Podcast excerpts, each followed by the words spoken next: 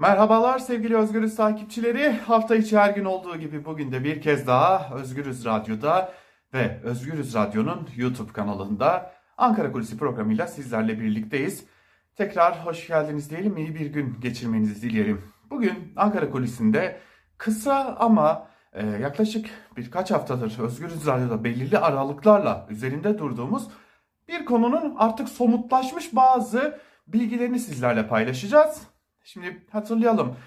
İki hafta önce yaklaşık Özgürüz Radyo'da Ekim ayının son günlerinde Özgürüz Radyo'da bürokraside bir takım değişikliklerin, bir takım hareketliliklerin olduğunu, e, bu hareketliliğin de aslında iktidar aleyhine olduğunu, e, özellikle CHP lideri Kemal Kılıçdaroğlu'nun çıkışının hemen ardından e, bürokraside e, gelen talimatları bekletme, gelen talimatları zamana yayma hatta uygulamama gibi hareketlerinin olduğunu belirtmiştik. Yine geçtiğimiz gün e, yine Özgürüz Radyo'da e, bu defa e, AKP'ye haber gönderen bazı üst düzey bürokratların dokunulmazlık için şimdiden milletvekilliği aday adaylığında başvurusunda bulunacaklarına dair haberler ilettiklerini belirtmiştik. Hatta çok üst düzey bürokratların yurt dışından mülk edinmeye başladığına dair de belirli iddiaları, bilgileri yine sizlerle paylaşmıştık.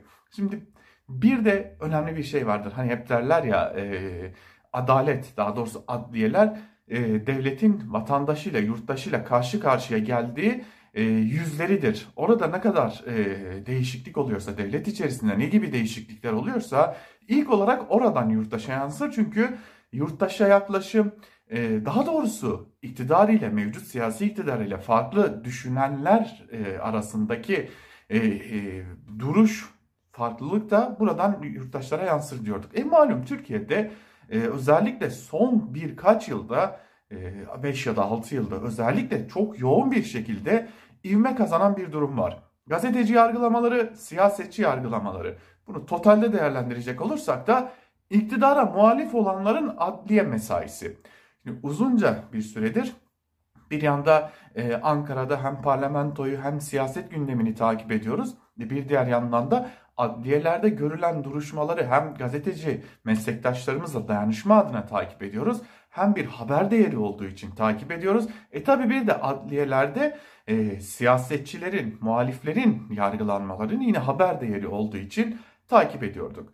Şimdi esasen bu yargılamalarda hem gazeteci yargılamaları hem muhalif siyasi siyasetçilerin yargılamalarında mahkemelerin tutumluğu, mahkemelerin yaklaşımı daha doğrusu mahkeme heyetinden bazı isimlerin özellikle mahkeme başkanlarının tutumu ve yaklaşımı çok tartışma konusu olmuştu. Mahkeme başkanlığına atanan isimler, e, iddianameleri hazırlayan savcılar ki bugünlerde yine gündemde elbette o konuda Sedat Peker'in ifşaatları üzerinden yine gündemde ama bunu bir köşeye bırakacak olursak e, yargının siyasallaşması tartışmaları, e, bir yanda yargının e, tırnak içerisinde söylerim sopa olarak kullanılması, terbiye unsuru olarak kullanılması gibi de bazı tartışmalar çok yaşanıyordu. Fakat şu zamanlarda özellikle son 15-20 gündür adliyelerde yani o devletin yurttaşla karşı karşıya e, gelen yüzünde biraz değişiklikler yaşanmaya başladı. Şimdi e, bürokraside bir takım çözülmelerden, bir takım bekle gör e, ilmesinden, durumundan bahsetmiştik.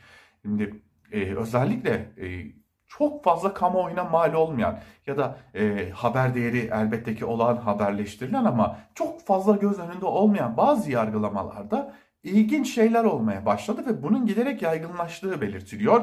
E, gazeteci davalarına çok sık bakan, siyasetçi davalarına çok sık bakan e, avukatlar da bu konuya dikkat çekiyorlar. Örneğin bir gazetecinin yargılamasında önceki duruşmalarda sert tepkileriyle bilinen e, savunmayı kesmesiyle savunmanın konuş savunmayı savunma makamının konuşturmamasıyla avukatlara yeteri kadar söz vermemesiyle e, yargılananların sözlerini siyasi müdahalelerle kesmeyle bilinen bazı mahkeme başkanları hatta çoğu mahkeme başkanlarının tavırlarında ilginç bir değişiklik söz konusu. Artık mahkeme başkanları daha sakin, daha fazla dinliyor, daha az yorum yapıyor, e, daha çok talep kabul ediliyor e, gibi birçok unsur söz konusu. E, hali hazırda biz bunu avukatlardan duyunca e, gidip kendimiz gözlemlemekte istedik. E, ve dün adliyelerde yaşanan gazeteci ve siyasetçi yargılamalarıyla e, birebir iştigal ettik. Baktık neler oluyor, neler bitiyor.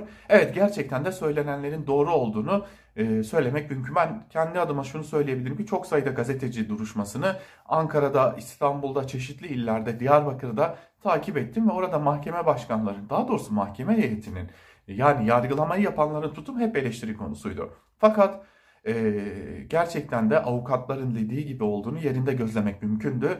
E, yargılamalarda çok fazla göz önünde olmayan yargılamalarda yavaş yavaş e, mahkemelerin tutumu değişiyor. Mahkeme savunmaya daha fazla söz veriyor, sert çıkışlar yapmıyor.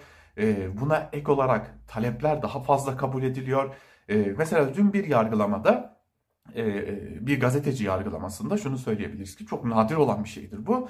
E, müşteki sıfatıyla gazetecinin kendisini engellediğini belirten ve görevini yaptırmadığını belirten e, bir polis memuru gelip ifade verdi ve müşteki e, sıfatıyla duruşmada yer almasına rağmen gazeteciden şikayetçi olmadığını belirtti. Bunun hemen ardından da e, dikkat çekici başka bir durum söz konusu oldu. E, özellikle Ankara'da gazetecilerin mesleklerini yaparken ki toplumsal eylemlerde yani gösteri ve yürüyüş hakkını kullananların haberlerini yapmak isterken gazeteciler çok sayıda e, engellemeyle karşılaşıyorlardı. Son dönemlerde özellikle e, kolluk kuvvetleri tarafından işte Türkiye Gazeteciler Sendikası da bu konuya ilişkin bir suç duyurusu yapmıştı ve 10 e, ayrı müdahaleden, gazetecilere müdahaleden örnekler vermişti.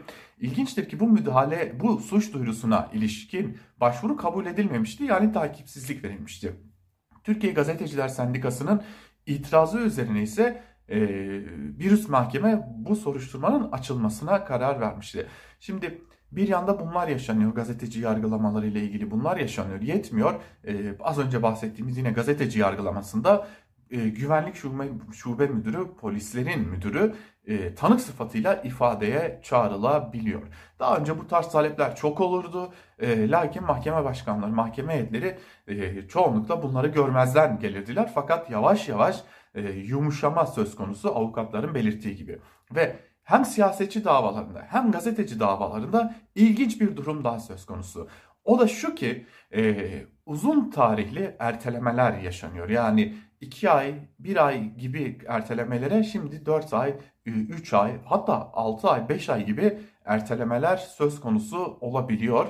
E, kısacası az önce bahsettiğimiz o iki ayrı programda Özgürüz Radyo'da anlattığımız bürokraside yaşanan hareketliliğin bir dışa vurumu olarak mahkemeler bunu çok açık bir şekilde gösteriyor. Elbette şimdilik e, çok da kamuoyunun önünde olmayan davalarda fakat e, avukatlara göre e, bu davaları uzun süredir takip eden siyasilere göre bunun diğer davalara, diğer duruşmalara, yargının tamamına sirayet etmesi de çok uzun sürmeyecek gibi görünüyor. Anladığımız bürokrasi bekle ve gör tavrını yargıda tam anlamıyla benimsemiş. Evet Ankara Kulisi'nden bugünlük de bu kadar diyelim ve yarın bir başka programda görüşmek umuduyla. Hoşçakalın, Özgürüz Radyo'dan ayrılmayın.